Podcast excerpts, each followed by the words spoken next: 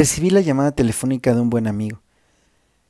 La verdad es que no hablábamos desde hace más de cinco años. Previamente por WhatsApp me comentó que tenía que compartirme una noticia importante. En algún punto de la vida recordé que colaboramos por la misma compañía en el sureste de México.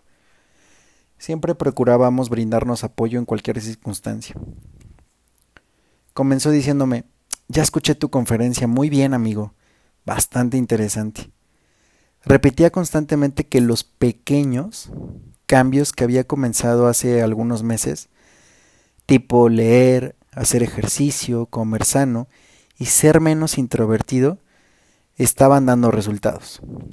Se escuchaba feliz porque acaban de contratarlo para una nueva posición que implica mudarse a la ciudad de Guadalajara, México.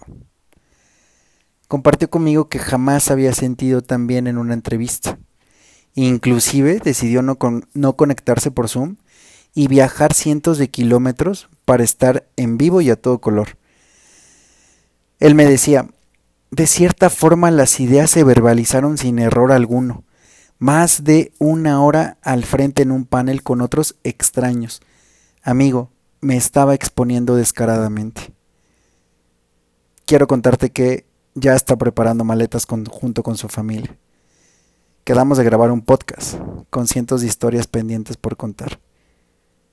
Recuerda que las historias que nos contamos logran materializarse en eso que llamamos